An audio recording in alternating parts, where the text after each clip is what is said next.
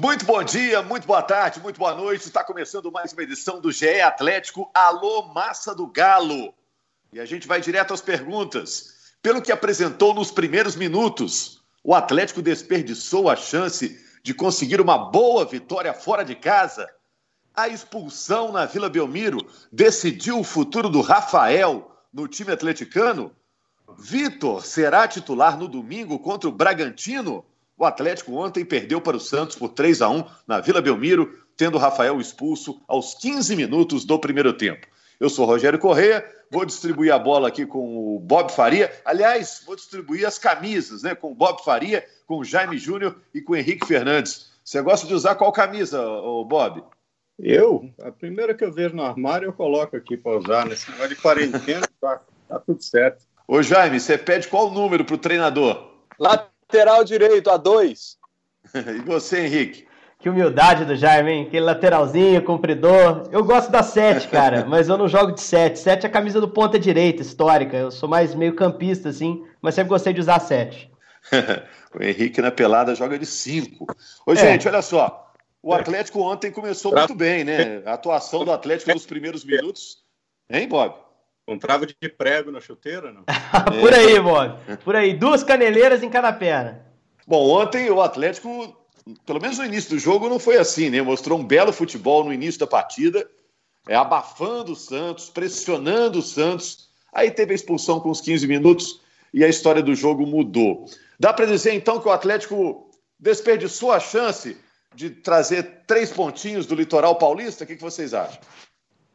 É, eu, eu, não diria que desperdiçou a chance, porque assim, nunca é fácil jogar contra o Santos na Vila Belmiro, mesmo sem torcida, mesmo é, o São Paulo conhecendo muito bem o elenco do Santos. E o Santos desfalcado, né? E o Santos desfalcado, especialmente desfalcado na sua, na sua defesa.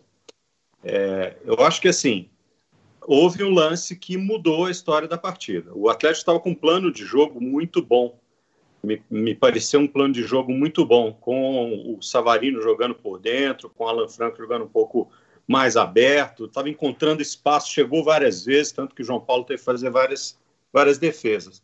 Mas aí o jogo desandou, né? E aí, depois que o jogo desandou, não dá nem para dizer que desperdiçou. O que, que, você acha, Henrique? Ah, eu, eu, lamentei porque o começo foi muito bom, né? Se não tivesse tido a expulsão, a sensação é de que dava para voltar com os pontos lá de Santos, né?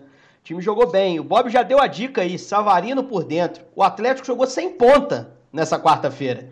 Uma obsessão do São Paulo, né, de ter sempre aqueles dois caras, um aberto em cada lado, Keno e Marquinhos, uh, eventualmente o Savarino aberto na direita, né? Nesse jogo eu não vi ninguém aberto. Eu vi um, um, time muito parecido, inclusive, com o Inter do Cudê, né? Que tem um primeiro homem de meio, o Jair foi esse cara, com o Alan Franco como um volante meia pela direita, no lado esquerdo o Alan fazendo esse papel e o Savarino por dentro e dois atacantes. Vou cometer aqui, cometer aqui uma inconfidência, mas que não tem perigo nenhum, problema algum, até porque ele está aqui para se defender e para falar sobre isso. Quando saiu a escalação, Jaime Júnior mandou mensagem para mim no WhatsApp. A gente não estava na escala do jogo. E ele falou assim: olha só, Marrone na esquerda, que é algo que a gente sempre fala aqui, né? É, era o que a gente imaginava, eu também imaginava. Falei, poxa, legal, vai ser bacana ver Sacha por dentro, Marrone na esquerda na dele. Isso não se aplicou no jogo. Não foi nem por causa da expulsão. O Marrone jogou dentro da área junto com o Sacha. O Sacha até saiu mais que ele. Né? E essa ideia de jogo do, do Atlético, de forçar em cima da dupla de zaga improvisada do Santos, deu muito certo. Foram muitas finalizações. Faltou o detalhe do gol de novo. Se fizesse 1 a 0 o impacto da expulsão, se é que ela aconteceria, é, seria menor, né? Se o Atlético tivesse saído na frente. Mas a expulsão foi determinante. E o Santos também soube jogar no segundo tempo com a vantagem no placar, né? O Galo no segundo tempo teve muita dificuldade, só duas finalizações no jogo, ambas para fora. O segundo tempo foi bem controlado pelo Santos, assim. E até por isso, Jaime, por o Atlético ter apresentado um bom futebol quando em campo estavam 11 contra 11 e a derrota ter sido praticamente sacramentada com uma expulsão aos 15 minutos do primeiro tempo, é uma derrota que dói menos do que as outras? Você acha que o Atlético vai assimilar melhor esse tropeço? Eu acho que dói tanto quanto as outras. Porque contra o Botafogo o Atlético finaliza 30 vezes e não vence. Contra o Santos o Atlético faz 15 minutos assim espetaculares e aí tem aquela expulsão do do, do Rafael e, e, e, tudo vai por água abaixo. Então, acho que o atleticano hoje lamenta muito porque vê que é, o Atlético está evoluindo, o Atlético consegue é, melhorar o seu jogo, é, mas vacila, né? O Mariano, o erro do Mariano no, no passe para o Rafael, o erro do Rafael que também se precipita, depois o erro do Vitor, né? Que toma um frangaço. Não, o Vitor é um goleiraço, para mim é o maior goleiro da história do Atlético, mas tomou um frango, coitado. E aí, o, o, o, o Mariano, se a gente for colocar, o Mariano também, noite desastrosa do Mariano, porque no segundo tempo ele errou um passe é, e quase saiu um gol do Santos. Depois ele quase dá condição para o Marinho naquele lance do gol anulado. O Rabelo sai para deixar o, o, o, o, Mariano, o Marinho ali em posição de impedimento e o, e lá, o Mariano ficou lá e quase dá, por um milímetro ali não dá posição, por um pé não dá posição para o Marinho. Então teve uma atuação desastrosa o Mariano. O atleta tá dando azar nisso, né? É, Joga que... bem e aí tem um detalhe que desanda tudo. Agora, eu só, eu só alivio, quer dizer, é claro que isso mudou a história do jogo, mas eu não boto toda a carga do, da expulsão do Rafael no Rafael. Ah, que se precipitou e tal. É uma questão de concepção de jogo. Na, naquela concepção de jogo, de, nesse desenho de jogo, é, a zaga joga avançada, o, o meio-campo joga avançado, o ataque avançado, portanto, o goleiro joga avançado também. É, o passe, a, a, grande arma que o Santos tem e que tinha naquele momento foi exatamente um passe em profundidade ou um erro de passe para um jogador de velocidade. No caso é Marinho. Quando você tem um time que tem Marinho de um lado Soteldo do outro, você não pode cometer esse tipo de erro. É, o Rafael, ele não tinha muita alternativa, ele não tinha muito o que fazer. Eu até discordo um pouco da avaliação de que o Marinho estava indo diretamente para o gol. Acho até que ele ia ganhar a direção do gol quando ele tomasse a frente, mas ele estava numa diagonal, mas isso é uma outra história.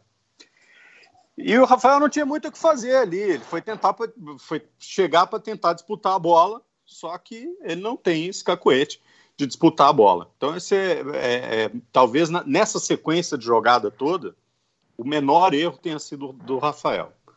É, é, mas ela é, uma, ela é uma consequência do desenho do time que estava de um passe errado. Bob, eu concordo contigo, mas o Mariano erra, ele tem a sua parcela de erro, e para mim o Rafael se precipita.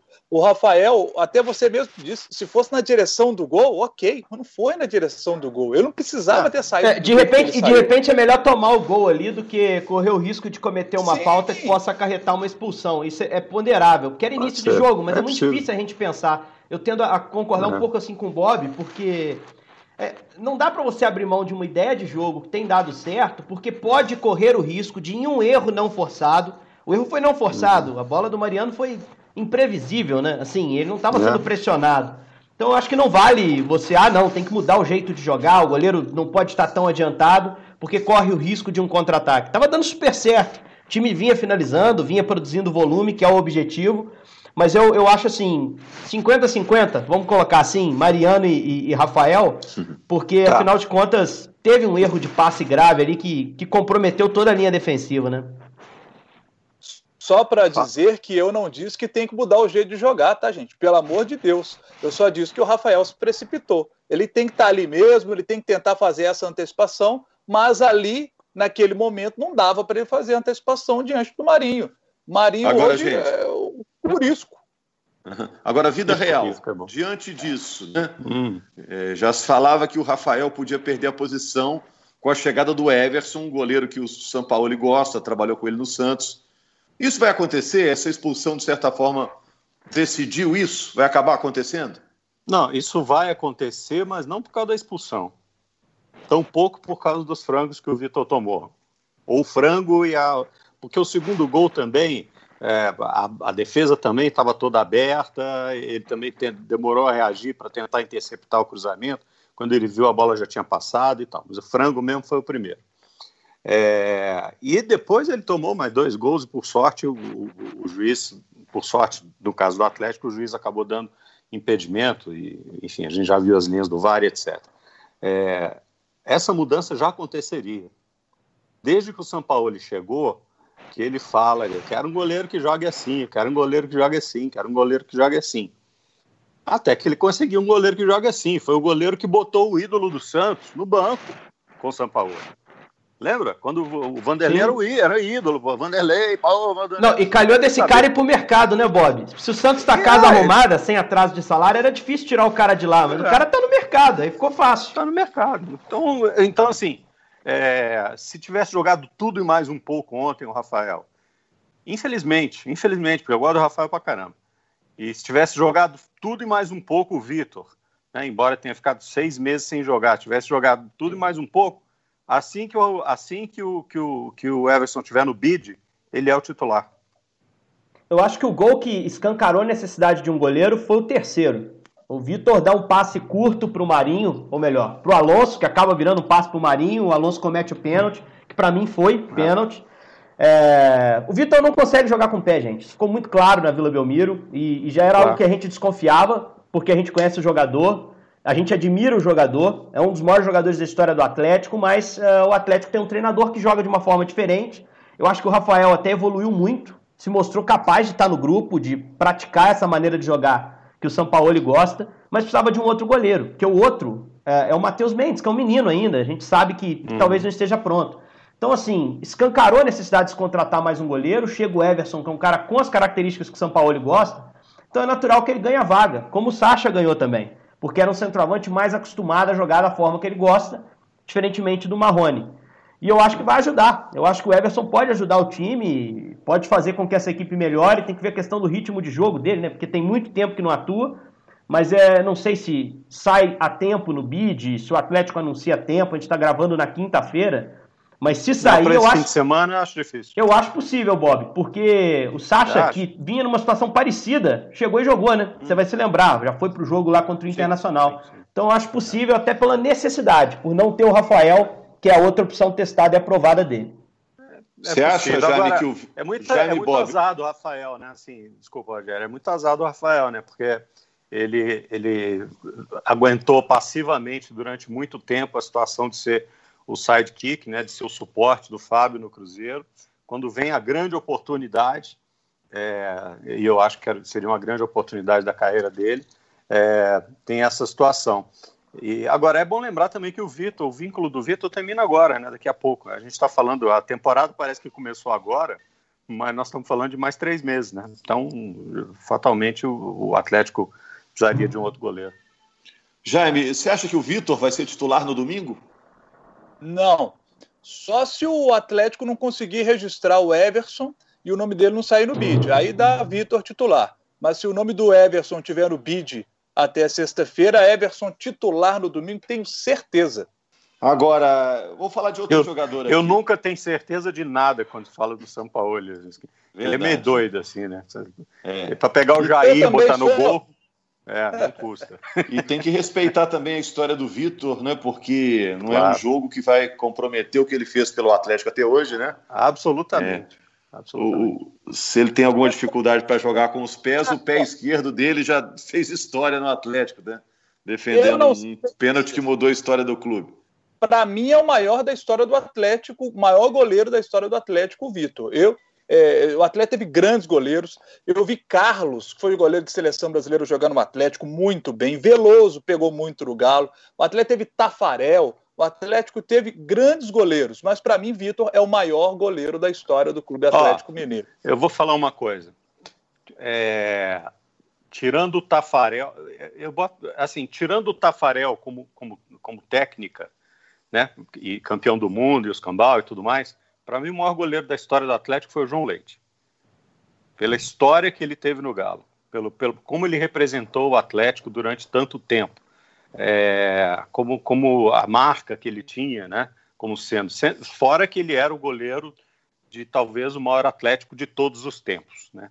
O João só não teve uma carreira brilhante na seleção brasileira e, obviamente, não foi campeão do mundo. Mas isso também não estava na pauta, né? Sigamos. É. Para quem é mais jovem, né? Na internet tem muita gente jovem. O João Leite foi goleiro lá nos anos 70, 80 e era um grande pegador de pênaltis. Era... Chegou a ter algumas oportunidades na seleção brasileira e tinha uma característica: ele entrava em campo e distribuía bíblias. Né, é verdade. Verdade, ele entregava verdade. uma Bíblia é, na, na, hora ali do cara coroa, ele entregava é. uma Bíblia.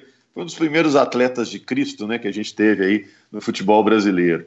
Agora, vamos falar de outro jogador aqui, Alan Franco. Ontem fez mais um gol. Ele já pode receber o carimbo de contratação que deu certo? O que, que vocês acham?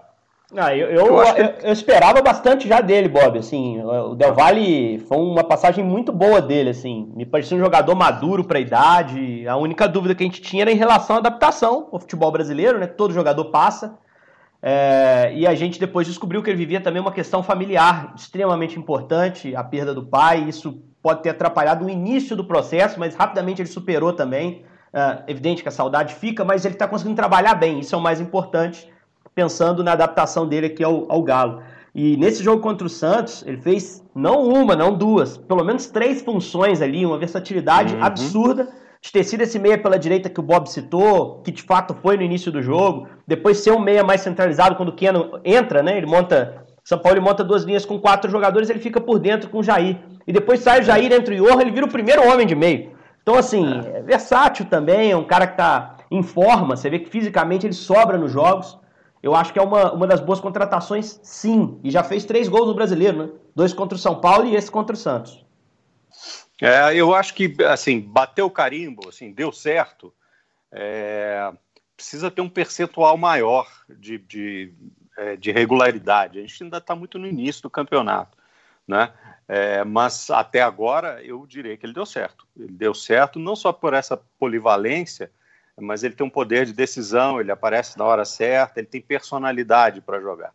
E uma coisa que eu acho que é importante nesse elenco é, do São Paulo, nos times do São Paulo, no elenco do Atlético em particular, o jogador precisa ter personalidade para entender as mudanças muito rapidamente. Muito rapidamente. O que, aliás, ontem demorou para acontecer. Quando o Atlético perde um jogador, é, e tem que se, se readaptar. O Atlético continuou querendo jogar da mesma forma como se tivesse 11 contra 11, é, tendo um adversário com dois jogadores super agudos e super rápidos. É, e o Santos, então, começou a marcar mais em cima, com um homem a mais, e dominou o jogo. O Atlético não conseguiu se adaptar a essa dificuldade. Mas é, é, é, é, é esse perfil de jogador que eu acho que o Atlético pode usar. Ô Jaime, é, esse carimbo né, de contratação que deu certo, a gente já pode aplicar, por exemplo, no Arana, no Júnior Alonso, não? Exato, exato. Podemos sim. E o Franco está caminhando para isso, está cada vez melhor, cada vez agrada mais, não só a gente aqui, mas ao torcedor do Atlético, o Alan Franco. Estou gostando muito de ver e a personalidade que vocês citaram, estou gostando muito de ver o, o, Alan Franco no Galo. A, a, a, gente não falou ainda do pênalti que teve para o Atlético no jogo ali no primeiro tempo, que o, o VAR analisou e não deu, né? Tô... oh, olha a polêmica, Jaime Júnior. Olha a polêmica, é, eu, eu, não, eu não achei que foi, não. Porque para mim foi. Para mim foi pênalti.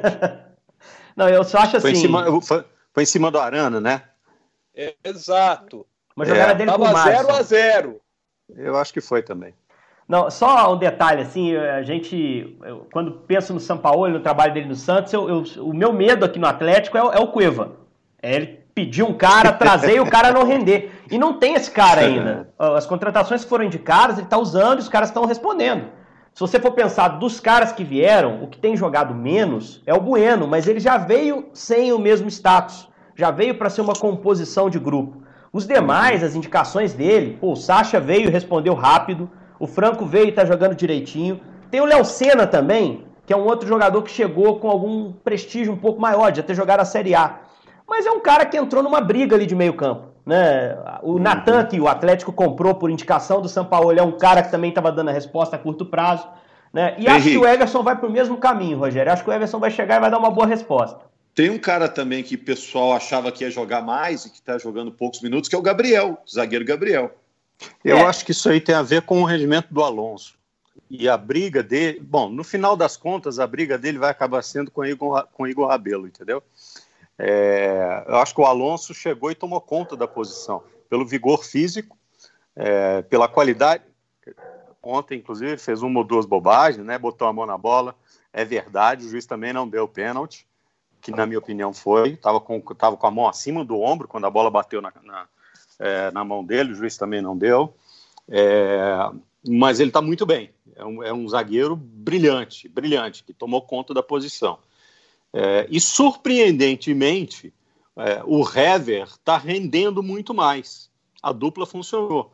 Eu não vou dizer para vocês que eu apostava que o, que o Hever seria titular. Não, pô, precisa de um zagueiro. E ninguém aqui, Bob, tamo, tamo junto. Acho né? que, inclusive, eu né? cheguei a dizer aqui que achava que ele ia perder espaço. Não podia é, estar mais claro, errado. Ó, a zaga vai jogar mais avançada, precisa de um jogador mais rápido por causa disso. Diz, a teoria caiu por terra. O Hever está jogando super bem.